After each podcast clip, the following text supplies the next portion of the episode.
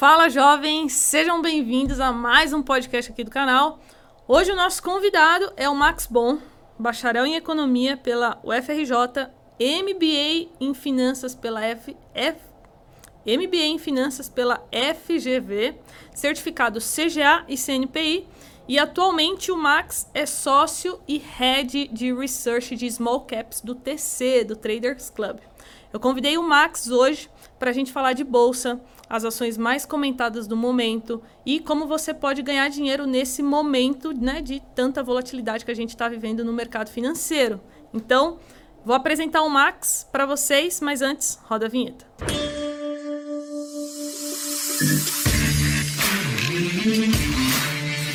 E antes da gente começar, quero apresentar aqui o nosso patrocinador do canal, que é a iHub Investimentos, com escritório credenciado a XP, com um bi sob gestão. E eles possuem hoje o iHub Lounge, que é uma plataforma onde você acessa planilhas e relatórios pagos, relatórios de casas de análise. Então, se você quiser acessar esses relatórios, é só você pegar seu celular, apontar para o QR Code que vai aparecer em algum lugar aqui do vídeo. Para você fazer seu cadastro, você vai ter acesso a 30 dias grátis desses relatórios que são pagos, tá? Você só consegue esses 30 dias pelo nosso link aqui. Então, ou você clica aqui na descrição, ou você é, aponta o seu celular para o QR Code, beleza? E agora, sim, apresentar aqui para vocês o Max Bon, analista de small caps do TC, um dos maiores especialistas no assunto. Max, bem-vindo. Bom, obrigado, obrigado pela, pelo convite. Carol, um prazer é, conversar com você.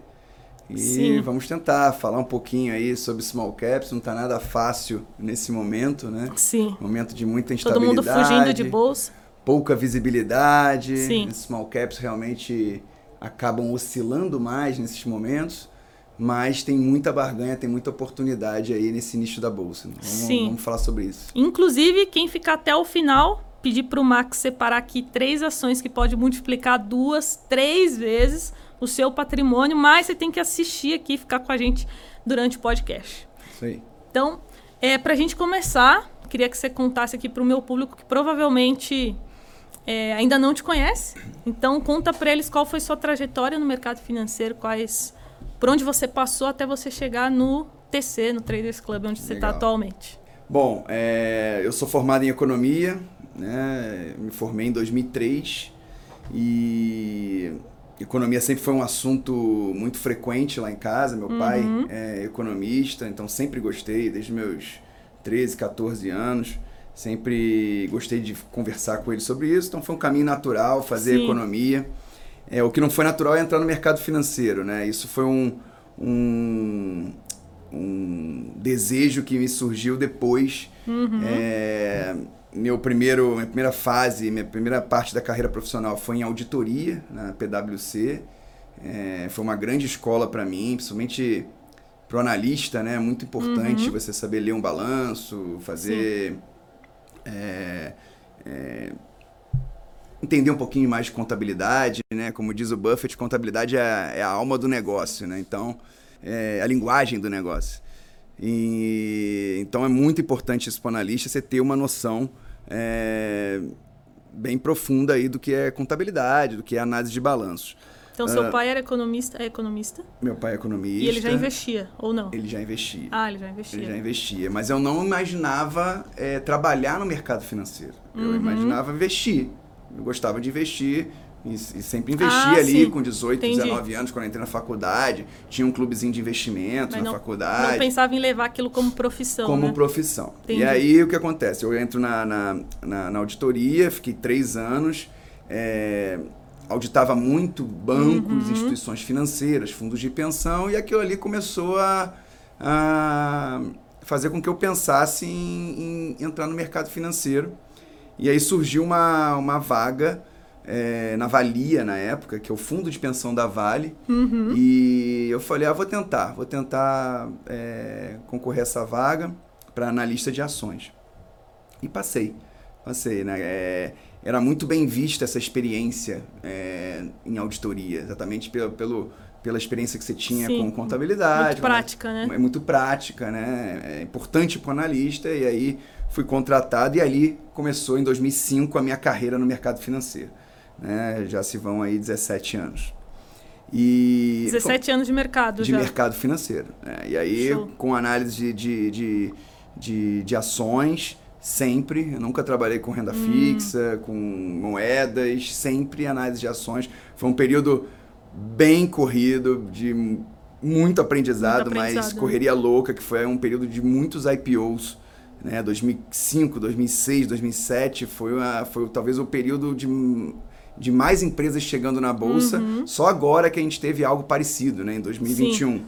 Né? Mas naquele momento ali, acho que mais de 60 empresas entraram na bolsa em 2006, 2007.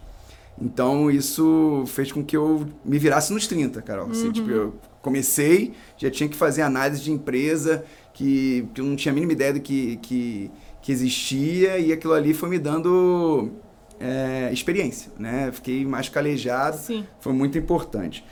E aí dali eu fui, fiquei três anos na Valia, foi uma ótima experiência, um ótimo aprendizado. E aí fui convidado para ir para o grupo Icatu. Na época, a Icatu, que é uma empresa de seguros e previdência, uhum. tinha uma equipe, uma mesa de operações, uma asset. Uh, e eles estavam renovando todo, toda a equipe de renda variável, né, de ações. E eu recebi o convite para ser um dos gestores dessa, dessa equipe e fiquei lá por quase sete anos. Lá no Rio. Lá né? no Rio. Você é carioca. Lá no Rio, sou carioca. Fiquei lá por quase sete anos quando eu decidi que. E aí também um período muito. de muito aprendizado, né? É, é, crise financeira em 2008, Sim, depois crise. crise europeia. Ou seja, sempre lidando com esses altos e baixos de bolsa que gera. gera né? A gente fica calejado, né? E, e eu decidi vir para São Paulo. Né? Em 2013 eu queria ter uma experiência diferente, tentar empreender. Uhum. Né? E aí tentei montar uma asset aqui, vim para São Nossa, Paulo, tentei montar uma asset. E, e, é legal também falar o, a coisa boa e a coisa ruim. Não deu certo. Né? Então tentei montar uma asset em 2013. Foi um período extremamente difícil ali, 2014, 2015 é, governo Dilma. Dilma, foi quando a Dilma. É, bolsa muito volátil, muito complicado, não, não conseguimos captar o que a gente imaginava. Então o projeto não foi feliz. Uh, e aí eu recebi o convite de ir para Empíricos. Né? Uhum. Né? Isso em 2015. 2015. É, daí, tipo, é, o projeto não foi para frente. começando também, né? Ou Empíricos não? começou em 2009, 2010, mas hum. o crescimento dela foi em 2013, 2014. Sim. Então, naquele momento, início de 2015, é, elas, é, a Empíricos estava precisando de analistas, porque até então os sócios fundadores eram os analistas. Então, eles, eles precisavam encorpar uhum. a equipe de análise. E eu fui o primeiro a chegar é, é, daquela nova leva de analistas, Sim. fora, é, sem ser os sócios fundadores. Uhum. E e fiquei na Empíricos por sete anos. E foi na Empíricos que eu comecei a me especializar em small caps, porque antes é, eu, eu, fazia gestão de fundos de previdência, fundos é, de ações, eu não via muito small caps, eu não via empresas pequenas, eram mais empresas uhum. é, que estavam no IBOV, no, no, no, no Ibovespa, Sim. no índice Ibovespa, no índice IBX, Uh, na Empíricos eu comecei a entrar nesse mundo de small caps e me apaixonei. Mas foi alguém que falou, oh, Max, não tem ninguém aqui, eu cobre sei, essa área ou foi você foi que... Foi os dois, né? Foi assim, não tinha pessoa para cobrir é, small caps e ao mesmo tempo eu... É, não para o fundo, eu não, eu não recomendava small caps, mas é, para mim mesmo eu gostava de analisar empresas pequenas, empresas que estavam fora do radar. É, então eu falei, putz, vou unir o útil ao agradável. Eu sempre Sim. quis fazer isso para mim, sempre fiz isso, estudar empresas menores, porque é ali onde tem a assimetria de informação, é, onde tem potencial de valorização, e agora eu posso recomendar isso, estudar e recomendar para uhum. clientes. Então, assim, foi um casamento perfeito. Uh... Naquela época tinha poucos também, né?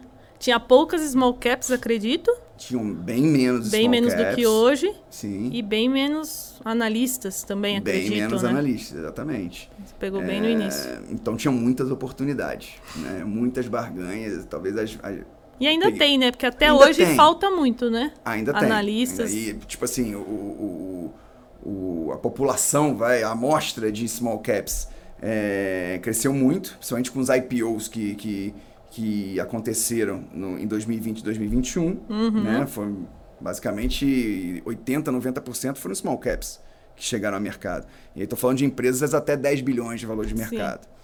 E e aí comecei a me debruçar nesse nicho da bolsa, visitar várias empresas. É, e aí essa é a minha filosofia de investimento mesmo, é debruçar, análise fundamentalista, uhum. entrar, é, não somente ficar na análise de balanço, eu gosto de conhecer a companhia, conhecer fornecedores, conhecer clientes. Que eu você acho gosta que de ir lá na empresa, Ir visitar. lá e ver, porque tem coisas que você sente é, do dia a dia da empresa que só você indo que você vai, uhum. vai sentir. É, não é conversando com o CEO, não é fazendo um call com o gerente de RI, não é isso. Quando você vai Tem na planta, quando você vai no escritório, você sente se o ambiente é legal, isso te dá insights importantes de para você uhum. fechar uma tese de investimento. Uh, e aí foram sete anos de empíricos, uhum. é, muito, assim, é, me descobri né, como analista e falando para a pessoa física, porque até então não falava com a pessoa física, era só PJ, fundos de pensão. Sim. E foi realmente uma virada que foi excepcional para mim. É, me tornei sócio da Empíricos nesse período. E é, em outubro de, do ano passado eu recebi um convite para migrar para o TC, né? para assumir essa área de small caps do, do TC. E estou muito feliz lá, já são quase é, oito quase meses. Um é, quase um ano. Quase um ano, outubro. em breve. E o período tá complicado, né? Um período, eu peguei exatamente um período muito difícil de bolsa, mas acho, acho que as perspectivas são muito animadoras, assim. É, o que está sendo feito ali no TC vai gerar é, ótimos frutos aí daqui a dois, três, Sim. cinco anos. Né? E eu quero estar presente ali como representante é, de small caps, porque justamente porque tem muita oportunidade, muita barganha nesse nicho de bolsa. Então é, eu quero que os clientes do TC é, aproveitem essas oportunidades. E trabalhar isso da melhor forma, passar por esse período mais complicado, ter paciência, ter disciplina. Sim que no longo prazo eles vão ser recompensados aí com todos nós seremos. ótimas small caps que tem muita oportunidade sim é, a gente vai falar a gente vai falar sobre isso pessoal. É, já puxando o gancho que você começou a falar ali da sua filosofia de investimentos é, eu tô curiosa para saber quero saber onde o Max investe o seu patrimônio então quero não, saber eu se sou investe... um fundamentalista eu sou um fundamentalista, eu, eu, eu vejo, eu busco assimetrias de valor, eu faço estudo de empresas, uhum. é, é, chego a um valor justo que eu acho que, que, que aquela empresa é, vale, e se o preço estiver bem abaixo desse valor justo, eu compro essa, essa ação. Análise fundamentalista pura. Gosto de trabalhar muito com cenários, então em todas as minhas análises há uma sensibilidade. Vou dar um exemplo. Eu gosto muito de Companhia Brasileira de Alumínio, que é uma small cap, CBA. É, faço um modelo e, e, e, vejo, ó, no preço do alumínio 2.500 toneladas, essa empresa vai gerar de caixa uhum. isso e vale isso. No preço de alumínio de 2.000, Sim. gera caixa isso e vale isso. Então eu tenho todos os, os, os, os parâmetros, cenários. entendeu? Né? Exatamente. Os, exatamente os cenários para investir. Então, ali eu consigo, se, se no menor cenário, no cenário de pessimista, de estresse, né, eu tenho valor, isso me dá uma margem de segurança importantíssima. Se no cenário negativo, de pessimista, de preço para baixo, EBITDA caindo, eu ainda tenho valor Sim. naquela empresa, putz, aquilo ali me dá um conforto. Então, para todos os, para todas as empresas que eu gosto de analisar, eu tenho essa análise de sensibilidade. É ali que eu acho que tem valor. É ali que o trabalho do, do analista fundamentalista tem valor. Saber é, é, como as variáveis vão impactar o valor daquela companhia para você tomar a melhor decisão, pra, pra, buscando sempre a maior margem de segurança. Uhum. Entendeu? Uh, é assim que eu trabalho e, e como eu falei, é, eu não gosto só de fazer conta, não gosto só de planilha, eu gosto de visitar. Sim. Então, para todas as empresas que eu recomendo, eu visito plantas, é, fábricas, falo com, com pessoas que conhecem bem do ramo, é, que conhecem a empresa, que eu acho, eu, eu, eu costumo falar que eu faço a análise 360 graus. É, não é só é, análise quantitativa, mas qualitativa também. E uhum. a qualitativa você é, consegue é, com muitos insights é, em visitas a campo, né? visitando a companhia, indo em loco. Sim. Eu acho que você, quando você consegue absorver a maior parte desses aspectos qualitativos que, na minha visão, são muito importantes para você fechar a análise de uma tese de investimento. Certo. Então você é basicamente Velo pode se caracterizar como Velo Investor. Investor. Velo Investor. Com Preço certeza. importa. Isso não quer dizer que eu não goste também de um swing trade. Hum. Acho que é importante, importante falar isso. É, você opera, uso... então, position trade, swing trade, você vê uma oportunidade ali. Exatamente, você... isso é, mas é uma parte pequena do meu portfólio. Uhum. Eu vou ter sempre um direcional. Né? Aquela empresa eu quero ter uma posição de 10%, mas pegar oportunidades é, é, táticas, eu acho que faz todo sentido. E grandes fundos fazem isso. Grandes fundos, grandes FIAs Sim. com foco no longo prazo também aproveitam oportunidades, aumenta a posição é, caiu muito, aumenta a posição, andou, diminui. Sim. Eu acho que isso é válido para fazer. Então, é, eu não tenho preconceitos. Né? Eu não manjo de análise técnica, mas acho importante também fazer análise técnica. Então, Sim. pegar insights técnicos. Ajuda, né? Ajuda. Ajuda. Então, assim, sou um fundamentalista sem preconceito. Gosto de usar outras estratégias se, se forem bom. interessantes. Muito bom. Então, mas você investe só em ações? Não, não. Você tem renda fixa, renda fixa. Tenho proteção, que eu acho muito importante você ter proteção. É quando estou falando de proteção, investir em fundo de ouro, fundo uhum. de dólar. Uh, tem um pouquinho de criptomoedas, acho que tem que ter uma parte pequena do seu patrimônio nisso. Uh, fundos de investimento? Tenho fundos de multimercado. Multimercados. Olha multimercado. que legal. Tenho fundos de Show. multimercado. E Agora, carteira de ações, eu tinha fundos de ações, hoje em dia eu só tenho a minha carteira de ações. Uhum. E com muitas small caps nesse momento. Sim, já falando de small caps, é, fala para o pessoal um pouquinho o, os prós, que talvez nem todo mundo saiba o quão pode te ajudar né, a alavancar teu patrimônio e também os pontos de atenção, uhum. porque tem muita gente iniciante assistindo o podcast, então quais os pontos de atenção que a pessoa tem que ter ali quando for estudar, enfim, começar a entrar nesse, nessa área de small caps. Legal. É, quais são os pontos positivos de small caps? Justamente a carência de informação, Carol. Uhum. Então, é, você vai abrir um jornal hoje, você vai, você vai ver é, reportagem do Itaú, você vai ver uma notícia de Vale, você vai ver uma notícia de Magazine Luiza, mas você não vai ver uma notícia de Cristal Pigmentos. Você não Sim. vai ver uma notícia de Shoes, você não vai ver uma notícia de Kepler Weber, Entendeu? Sim. Então, é, é aí que está a beleza das small caps. Quando você encontra é, tesouros que estão muito mal precificados, que ninguém está olhando, estão exatamente fora do radar, porque não é interessante para os bancos e corretoras cobrirem Sim. essas empresas, porque não geram corretagem, né? Mas você tem, é, às vezes, tesouros, tesouros escondidos. Foi assim com Cristal Pigmentos, que hoje é Tronox Brasil, que eu encontrei foi assim com o Banco Inter no IPO. Sim. Foi assim com Shoes. Foi assim com Springs Global. São empresas que, que eu estudei lá em 2015, 2016, que deram 200%, 300%, estavam totalmente largadas naquele período. Ninguém estava olhando. Sim. E aí, quando você vai fazer o estudo, você.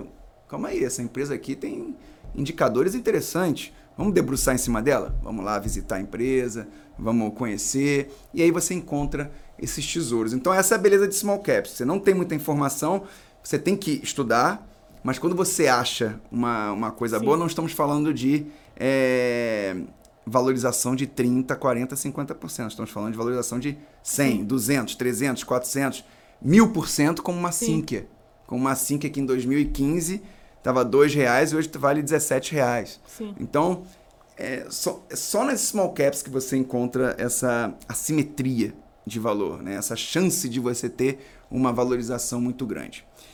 Qual é o ponto negativo das small caps? Elas têm menos liquidez. E por terem menos liquidez, elas oscilam mais. O que eu quero dizer? Sim. No mercado de alta, as pessoas vão em busca de small caps e provavelmente elas vão subir mais que a bolsa. Né? Então, se a bolsa subir 20% num semestre, a média das small caps provavelmente vai subir 40%. Sim. Só que o, o oposto também é verdadeiro. Né? né? No cenário cai... de bolsa, por exemplo, a bolsa hoje está caindo um pouco, ou 0 a 0, as small caps estão caindo 20%, em média. Sendo que umas estão caindo 80%, 70%. Sim. Então, é por isso que a gente fala que você não deve ter uma parte grande da sua carteira de ações em small caps, porque elas oscilam mais.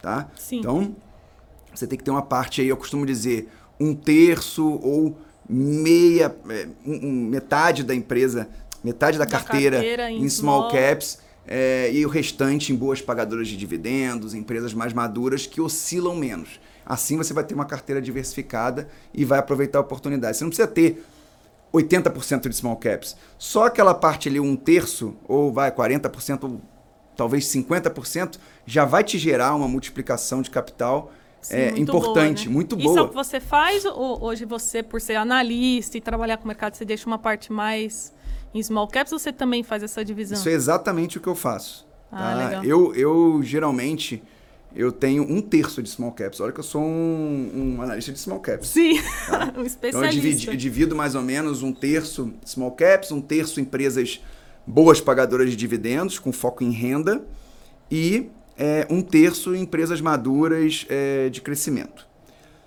Como eu estou vendo as small caps muito descontadas, assim, exageradamente descontadas, com múltiplos que há muito tempo eu não via, eu fiz um rebalanceamento na minha carteira e aumentei a exposição em small caps. Então uhum. hoje small caps é metade da minha, do meu portfólio de ações. Mas você viu uma oportunidade. Uma oportunidade. E, e rebalanceou. Exatamente. Meu, muito legal ver um analista de small caps falar que investe em fundos multimercados, que tem renda fixa, que tem ações boas pagadoras de dividendos, porque geralmente fica essa rixa, né? É. Não, você não vai investir nisso, isso aqui. Como eu falei, é só não tenho é preconceito. É não tenho preconceito com filosofia de investimentos, não tenho preconceito com classe de ativos. Você aproveita. Eu, sou, eu, eu, defendo uma carteira diversificada. Eu não acho que você vai ficar rico com um ativo, Sim. dois, três ativos. Você vai multiplicar o seu capital ao longo do tempo com uma carteira equilibrada e diversificada. Então você tem que ter renda fixa, aproveitando esses 1% ao mês, tem que ter. Tem que ter uma parte ali, tem que ter os seus 30%, vai. 40% Sim. de renda fixa, tem que ter reserva de emergência, você tem que ter uma reserva de oportunidade para aumentar a bolsa na hora certa. É, tem que ter ações, tem que ter um multimercado. Tem coisas que você não consegue fazer. Operar Sim. juros, Exato. operar moeda, operar lá fora. Esses grandes gestores de multimercados conseguem Sim. fazer não, isso. Não, e tem fundos excelentes, fundos multimercados. É claro. Né? Você coloca o seu capital ali na, nas melhores gestoras do Exatamente. Brasil. Exatamente. Então, sei lá, 10, 15% do seu patrimônio tem que estar nisso. Tá? Você tem que ter proteção. Sim. Né? Se a bolsa cair 30%, 40%, o dólar vai segurar, o ouro vai segurar. A gente está vendo agora um momento que esses commodities estão caindo mais. Olha o ouro. Ali, bonitinho, estável, caindo um pouquinho. Então você tem que ter proteção para esses momentos. 5, 10% da sua carteira nisso. Então eu sou eclético. Sim. Eclético nos investimentos. Você é do meu time, eu sou assim também. Apesar de ser um cara de bolsa, sempre fui um cara de bolsa. Acho Sim. importante ter bolsa, gosto muito, mas é, sem preconceito com outras classes de ativos. Sensacional. Depois eu quero saber os fundos multimercados que você tem. Posso falar. é... Quantas ações small caps você acha interessante para um, um iniciante? Eu acredito que deve ter tem relatório lá no, no TC, né, Sim. de small caps. Quantas ações você acha legal para o iniciante é, começar ali? Hoje a carteira de small caps tem 16 ativos. Uhum. Isso não quer dizer que a pessoa tenha que comprar todas, justamente Sim. porque pelo que eu falei, ela não vai ter só small caps, ela vai ter large caps, uhum. empresas maduras de crescimento, vai ter empresas boas pagadoras de dividendos. Eu gosto de uma carteira de 20 nomes. Tá? Vai, 15 a 20 nomes. Uhum. E aí, você teria, eu teria hoje 10 small caps, mais Sim. ou menos. Né? Ou metade dessas, né? metade dessa carteira Sim. em small caps. E a outra metade, como eu falei, é, pagadoras de dividendos e empresas é, de crescimento. Então, é, por mais que eu, eu hoje recomende 16 ações, você não precisa, você tem que pegar aquelas que você se identifica mais, uhum. né? Nem todas as small caps você vai se identificar. Sim. Né? Pô, não gosto de determinado setor, acho que esse setor não vai, não vai bem por um tempo. Tudo bem, foca em outros. É, então você tem empresas ali, hoje eu recomendo empresas de diversos setores, diversos perfis. Uhum. você escolhe a que você achar melhor para compor essa, essa carteira de 20 nomes. Entendeu? Mas acho que umas 10 small cap, Umas 10, 10 nomes, para começar. acho que é É um interessante. número bom. Legal, pessoal. Anotem aí. bom, vamos agora mudar um pouquinho, vamos falar um pouquinho de cenário macro. Vamos. É Difícil, hein? difícil. Momento desafiador. E aí eu quero ouvir a sua opinião. É, fiz alguma, coloquei alguns pontos aqui, né? Bolsa tá muito barata. Dei uma olhada no PL. PL histórico da bolsa tá Menor desde Sim. 2008, né? Tá, Tá. ma- tá mais baixo que 2008. tá mais baixo que 2008. Então, é muito baixo. Então, eu vejo muitos analistas, especialistas falando, galera, não fica fora de bolsa, né? A gente tem muitas oportunidades na renda fixa, mas não fica fora de bolsa. Mas a gente também comecei a ver algumas pessoas falando de possível recessão, já tem gente falando de recessão nos Estados Unidos. É, inflação no mundo todo, taxa de juros que, que provavelmente vai aumentar, enfim. Então você acha que é um momento de ter mais cautela, é um momento de se alavancar, como que você está vendo esse momento? E depois falar um pouquinho também desse negócio da recessão, se você acha que já é o momento de falar sobre isso, ou se o pessoal já está tentando se adiantar muito. É, eu, eu acho que as pessoas estão é, com medo. E aí Uhum. está se falando muito de recessão e pode ser que não aconteça. Sim, Né? Por que eu falo isso? Né? A, a economia americana ela é muito dinâmica. Ela se ajusta rápido. sim. a Então- gente viu isso na pandemia, né? Exatamente. Então, é, se tiver uma desaceleração econômica, os, os consumidores, as empresas se ajustam rápido, é, ajusta é, custos, despesas, e, e de modo que você é, é, é, não tenha uma desaceleração econômica por um, um longo, longo período e que não possa gerar uma recessão. Né? Então eu acho que eu acho que é prematuro ainda falar sobre recessão. A gente tem que é, isso tem que estar dentro da sua tomada de decisão, né? Você tem que ter- se proteger um pouco mais, mas não que seja o cenário agora a Sim. recessão. Né? Existe um problema sério nos Estados Unidos, na Europa, que é a inflação. É, os bancos centrais de Estados Unidos e Europa estão com uma sinuca de bico. Se eles aumentam demais os juros, isso pode gerar uma recessão mais adiante. Se eles são mais é, é, é, é, lenientes com, com inflação, a inflação pode escalar de uma forma que Sim. vai afetar muito a renda do, do, do americano e do europeu. Então, realmente, eles vão ter que ir tateando, né? Que eu costumo falar, ir aos poucos, testando, aumenta, como é que tá, como é que tá os indicadores econômicos, ah, arrefeceu, é, não preciso aumentar tantos juros. Então, essa vai ser a tônica nos próximos 6 a 12 meses. A gente vai ter que lidar com isso. Sim. Então, tem um- é um cenário de pouca visibilidade. Né? De pouca visibilidade. A gente não sabe o que, é, o que vai acontecer com a economia Sim. americana e com a econo- Você economia acha europeia. prudente reduzir a exposição internacional? É, ou, ou Eu acho que não? nesse momento, sim. Eu, não, eu teria menos bolsa é, americana. Sim. tá? Até acho que a bolsa brasileira vai performar melhor, Melhor. do que a bolsa americana. E aí eu não estou falando que a bolsa brasileira vai subir e a, a americana vai cair. Performar melhor quer dizer cair menos, né? É, ou subir mais, ou ficar estável. Né? Então, ah, acho que isso vai acontecer porque o Brasil está já num estágio mais avançado. Já teve, já lidou com o problema de Sim. inflação. Né? Então, acho que a gente vai sair melhor aí mais rapidamente desse, desse cenário mais adverso. Ah, e o outro, o outro ponto de interrogação, outra incógnita é China. Né? Porque assim, se a gente realmente tiver um, um ambiente mais recessivo, o que, que vai acontecer? As commodities realmente vão para baixo. Né? É, pessoas vão consumir menos minério, é, Estados Unidos e Europa vão consumir menos minério, vão consumir menos é, petróleo, vão consumir menos cobre e alumínio, seria preço de commodities para baixo. Só que você tem do outro lado uma China que precisa agora é, turbinar a economia, Sim. estimular muito a economia, porque tem metas ambiciosas ali de crescer 5%, 6% novamente.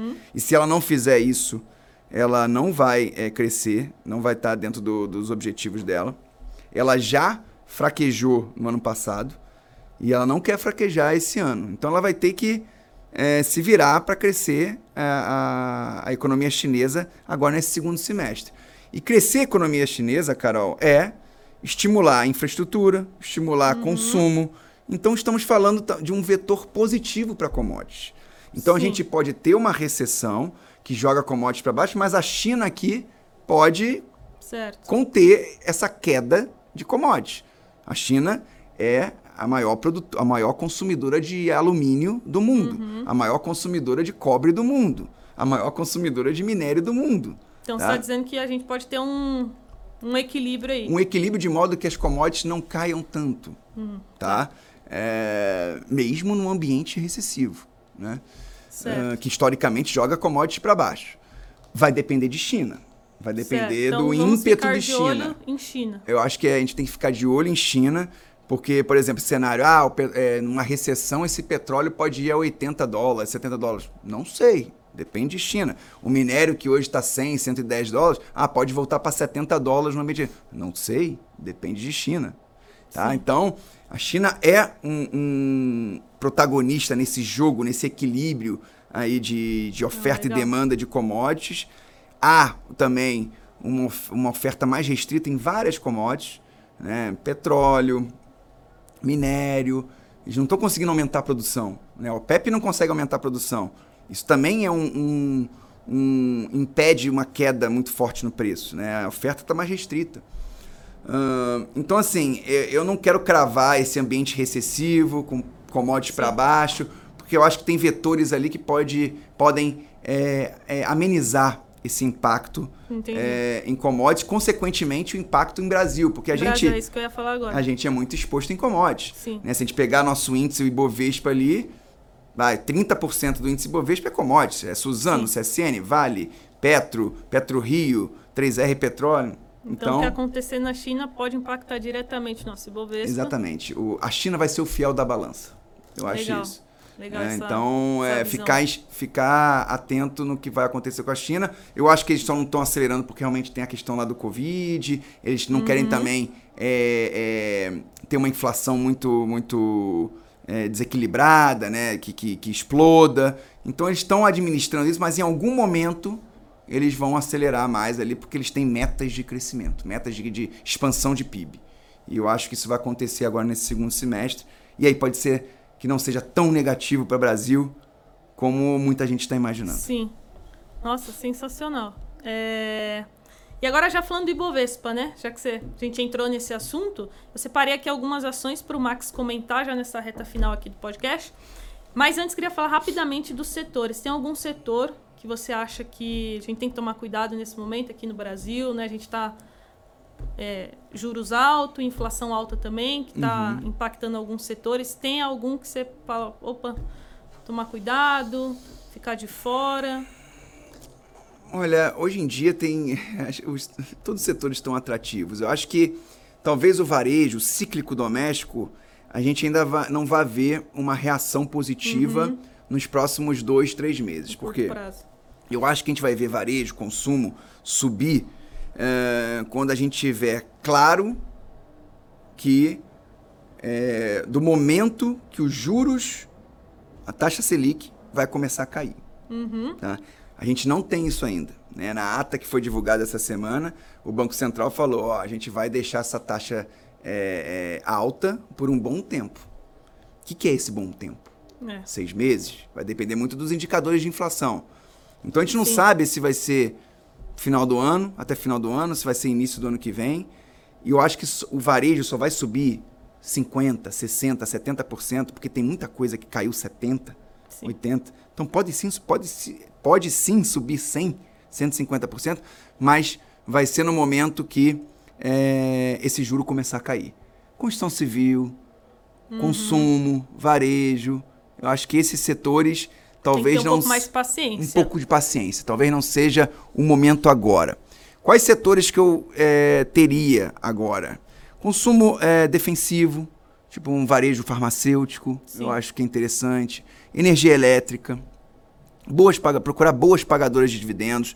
Eu ainda não, eu ainda tenho commodities na carteira. Acho que é importante você ter uma posição de commodities, uhum. principalmente porque essas commodities estão pagando ótimos dividendos. Sim.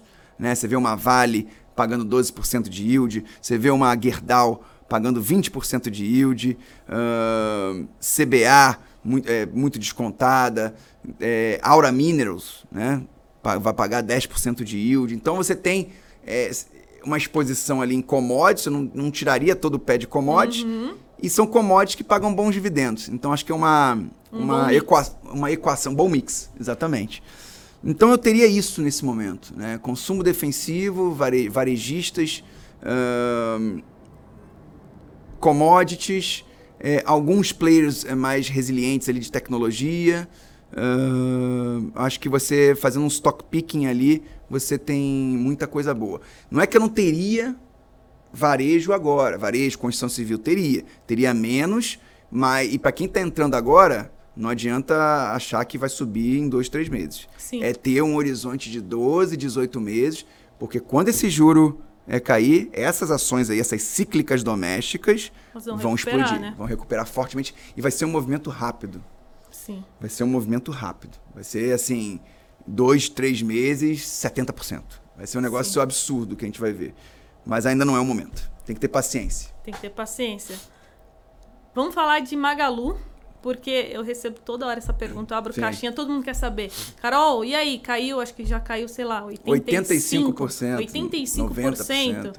A minha resposta sempre é só exatamente a tese que você falou, se tiver paciência para esperar, porque não vai subir nos próximos meses, uhum. né? Mas me responda só. Você já falou um pouco, né? Mas fala especificamente. Comprovendo, é isso? É, comprovendo. Eu compro o é Magazine o fim Luiza. de Magalu? Não, eu compro o Magazine Luiza nesse momento. O que aconteceu com o Magazine Luiza? É, empresas, é uma empresa que estava precificada à perfeição. Sim. Né? Ah, a Magazine Luiza vai continuar crescendo forte, é, os múltiplos vão é, se expandir. Uh, então, assim, é, os múltiplos, né, o preço-lucro, é, EV/EBITDA estavam muito altos. Né? Ou seja, a empresa não podia derrapar. Acho que chegou um PL de 400, eu acho, 300, 400. É um negócio absurdo. é, uma empresa chegou a valer 150 bilhões de reais há sete anos valia 200 milhões, milhões. de reais. Sim. Então, assim, realmente estava precificada à perfeição. Tá? É, nesse cenário de juros longos subindo, opa, essa Magazine Luiza não vale mais 150 bi. Vamos botar no modelo aí um juro mais alto. Né? E, em paralelo, o crescimento que se via em Magazine Luiza, opa, aquele crescimento de 50% ao ano, 60%, opa, não é mais isso. Né? É menos. Então houve uma desaceleração ali de vendas. Isso tudo já tinha que fazer o, o, o papel cair, né? O papel é, ir para múltiplos mais é, atualizados. Sim, mais realistas. Mais realistas. Mas o movimento foi muito, foi exagerado na minha visão. Eu acho que hoje Magazine Luiza já negocia múltiplos muito mais é, não são baratos, mas mais interessantes, mais atrativos.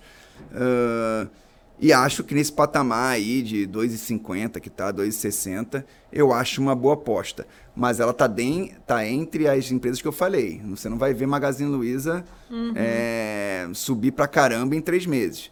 Mas você vai ver, eu acho que você tem um bom risco-retorno ao entrar em Magazine Luiza agora para um horizonte aí de 18 meses. O problema meses. é que não tem ninguém fora, né? Todo mundo já estava comprado, né? já estava comprado, está perdendo aí 70%, 80%.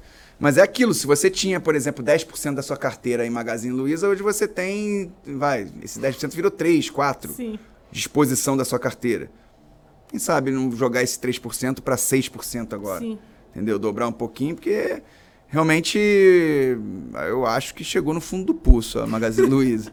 Né? Esperamos. Mas vai depender muito de resultado. A gente tem que ver a Sim. empresa mostrar bons resultados aí nos próximos trimestres. Mostrando, eu acho que ela vai é, ter uma reprecificação bem expressiva. Ótimo. Bancos. Também recebo bastante, né, com esse negócio do Nubank. Sim. Muita gente queria entrar e tal, tudo mais. A gente viu, despencou no Nubank.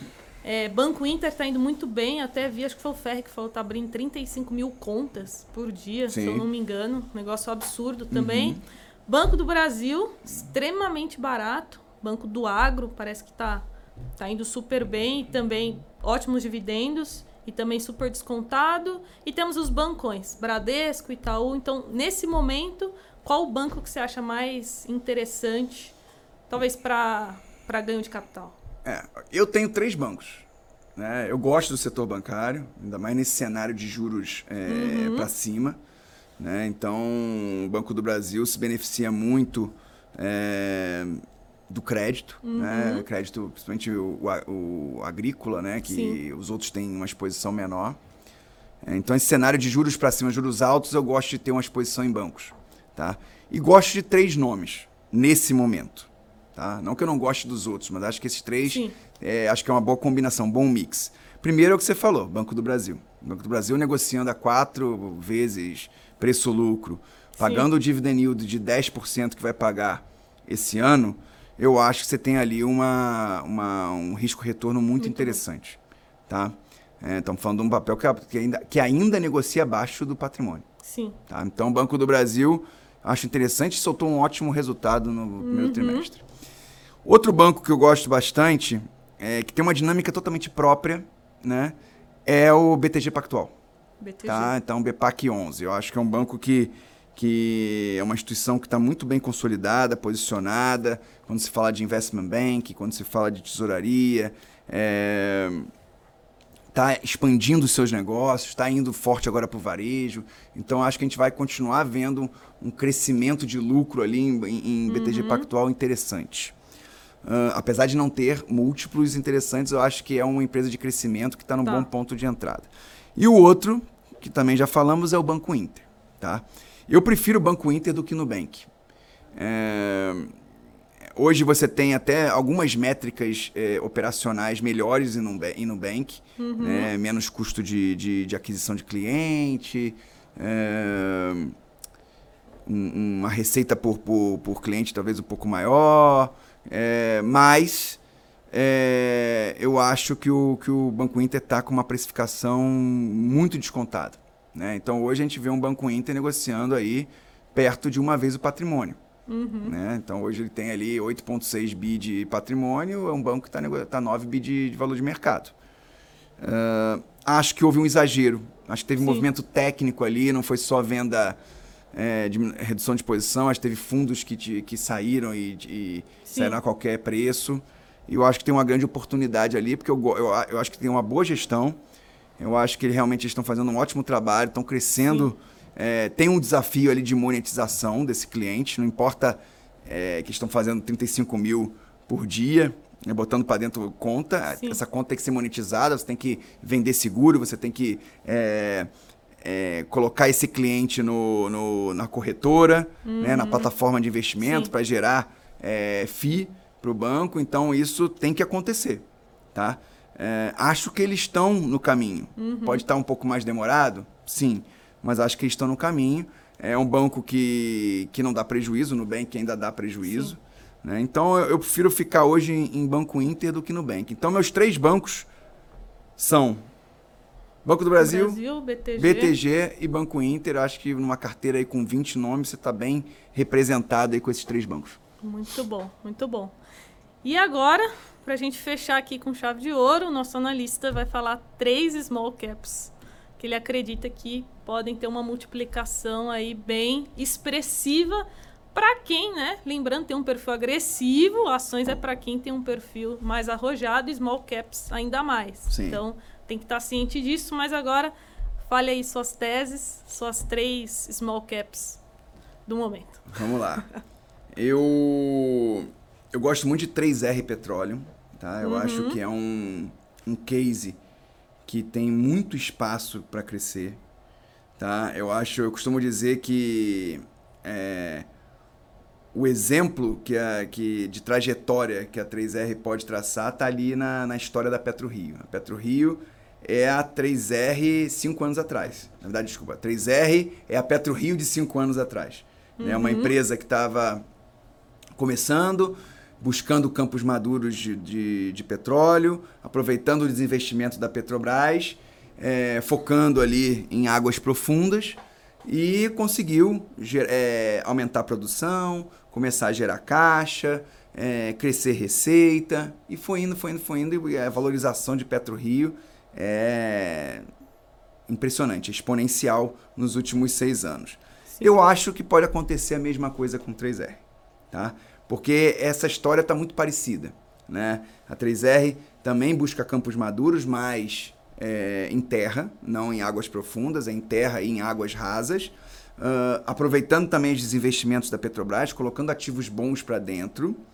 Uh, e também com um projeto muito, uma estratégia muito bem definida ali de aumento de produção e geração de caixa. Uh, então eu acho que eh, eh, você tem um upside ali em, em, em 3R muito interessante. Então hoje o papel ali está ali 34, 35 reais, uhum. a gente vê 90 uhum. reais de valor justo para 3R. Considerando as reservas que ela tem, considerando tudo que ela, que ela adquiriu, todos os ativos que foram adquiridos, que vão entrar em operação nos próximos 12 a 18 meses, a empresa uhum. muda de patamar e começa a produzir muito petróleo. Se petróleo e gás se o petróleo ficar acima de 100 dólares, vai ser muito, muito bom para ela. Né? E pode ficar acima de 80 dólares. Por quê? Porque o custo de extração dela é ali, com todos os ativos dentro, é 20 dólares. Então ela tem muito espaço ainda, muita gordura. Tá? Uhum. Tá? Então acho que é um papel que aí nos próximos dois, três anos pode dar muita alegria, pode realmente mudar de patamar. O segundo papel, o segundo small cap é, que eu gosto é o Wiz. A Wiz é uma distribuidora de seguros. A história da Wiz é uma história bem interessante. Ela era a corretora de seguros da Caixa, né? Uhum. Ela que operava os balcões de seguros nas agências da Caixa. E ela perdeu essa concessão é, anos atrás. E aí ela se viu numa situação que ela tinha que se reinventar. Né? A empresa, ou ela acabava, né? ou ela ia buscar novos balcões. Uhum. E foi isso que a empresa fez. Ela mudou a gestão, entrou uma gestão é, totalmente diferente, é, mais enxuta, né? reduziu o pessoal, a empresa ficou mais enxuta, mais eficiente e focou em novas parcerias. Então hoje a, a Wiz ela gerencia o balcão do Interseguros, uhum. do BRB, do, do BMG. Então ela foi para bancos médios onde tinha muito potencial de crescimento ali. Esses bancos não querem eu ficar operando os seguros. Né? O balcão de seguro, o balcão de consórcio. Uhum. Deixa para a Wiz.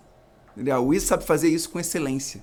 Tá? Então, ela, ela vem fazendo, firmando parcerias e a empresa está se reinventando. Então, toda aquela receita que ela perdeu da caixa, ela está uhum. agora construindo novamente com as novas parcerias. Então, ela fez recentemente Interseguros, BRB, BMG, é, Paranabanco, uma parceria com Polishop. Você vai prestar, é, é, oferecer serviço garantia é, para Polishop. Grupo Omni. É, também atua junto a concessionárias, então é o balcão de seguro dentro das concessionárias, então tem boas parcerias ali. Então uma empresa que é, negocia a múltiplos muito atrativos hoje, tá? já valeu 16 reais com toda a questão da caixa, isso foi para 7 uhum. e hoje está 8 reais.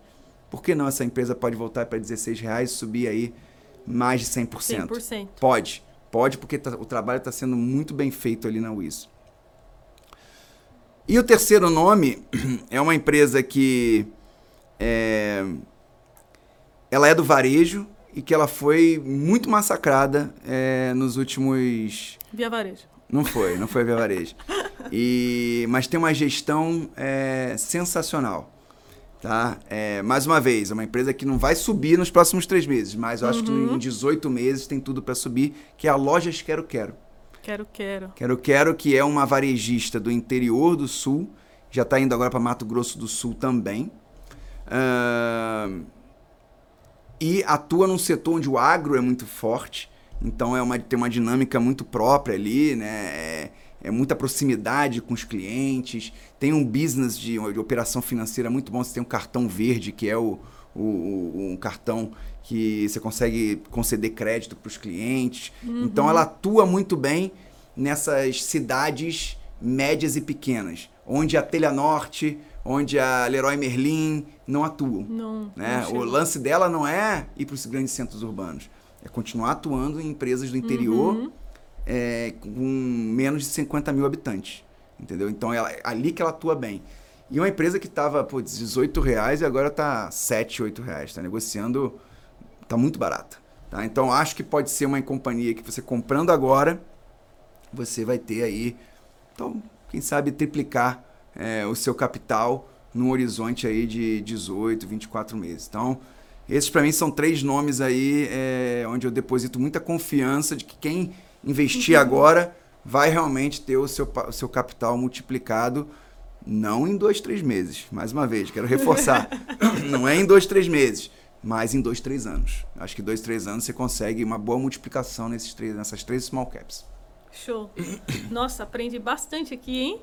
Que bom. Caraca, que aula. Muito bom. Pessoal, estamos chegando ao fim. É, Max, quero agradecer sua participação, você ter topado vir aqui falar para esse público jovem que me acompanha. Tenho certeza que quem acompanhou tudo aprendeu bastante. Quer deixar alguma mensagem final e também as suas redes sociais, né? Chama o Max. Ah, legal, chama o Max, né? Então eu tô na, na, no Instagram, no arroba Chamo Max. Chamo Max. E também no, no Twitter, MFBOHM. Uhum. Né, no Twitter, que é, são as iniciais do meu nome. Uh, e como mensagem final, é, eu acho que é ter paciência, ter disciplina. Sim. Não tem nenhum investidor que, que não tenha é, investidor de sucesso. Eu estou falando de Buffett, estou falando de Fisher, estou falando de Peter Lynch, é, Seth Klarman, ou seja, os grandes investidores é, da história, ele, todos eles tinham essas duas características é, é muito fortes, que é paciência, paciência e disciplina. disciplina. Né? É, paciência de você investir para longo prazo uh, e disciplina de você é, não dar um passo maior que a sua perna, entender o seu nível de risco Sim. e investir, é, ser muito fiel a você como investidor. Né? Então, acho que essas duas palavras têm que estar sempre é, na hora da sua tomada de decisão. Né? Então, é, é ter paciência, não investir para ganhar muito em pouco tempo, não. Sim. É ter cabeça de sócio. Né? Putz, eu gostei dessa empresa, eu quero ser sócio dessa empresa. Então, é, é investir para longo prazo. Acho que isso é muito importante. Buffett é bom, é, é, é bem sucedido porque ele faz dessa maneira. Ele entra para ser sócio daquela empresa, não entra para especular. Então, acho que isso é, é, é, uma, uma, é uma lição que eu acho que o pequeno investidor pode levar aí para a vida e disciplina, né? Disciplina ainda mais em momentos como esse, Sim. de instabilidade, é, não ir com muita sede ao pote, é, não, não se alavancar, né? Ter uma carteira diversificada, equilibrada, você não vai multiplicar seu capital com uma tacada, um ativo, dois ativos, não. Você vai multiplicar com uma carteira diversificada. Né? Então, paciência e disciplina são as, as minhas recomendações para a galera que está começando. Sim, ouçam o Max, pessoal, quase 20 anos, né? Quase 20 anos quase de 20 mercado, anos. então. Tô velho. Pessoal, é isso. Espero que vocês tenham gostado. Quem assistiu até aqui, não esquece de deixar o like no vídeo no final. É, e é isso. Esperamos aí vocês no nosso próximo podcast. Max, obrigado pela participação. Foi um prazer. Espero ver você mais vezes. Conte tchau, comigo. pessoal. Tchau, tchau.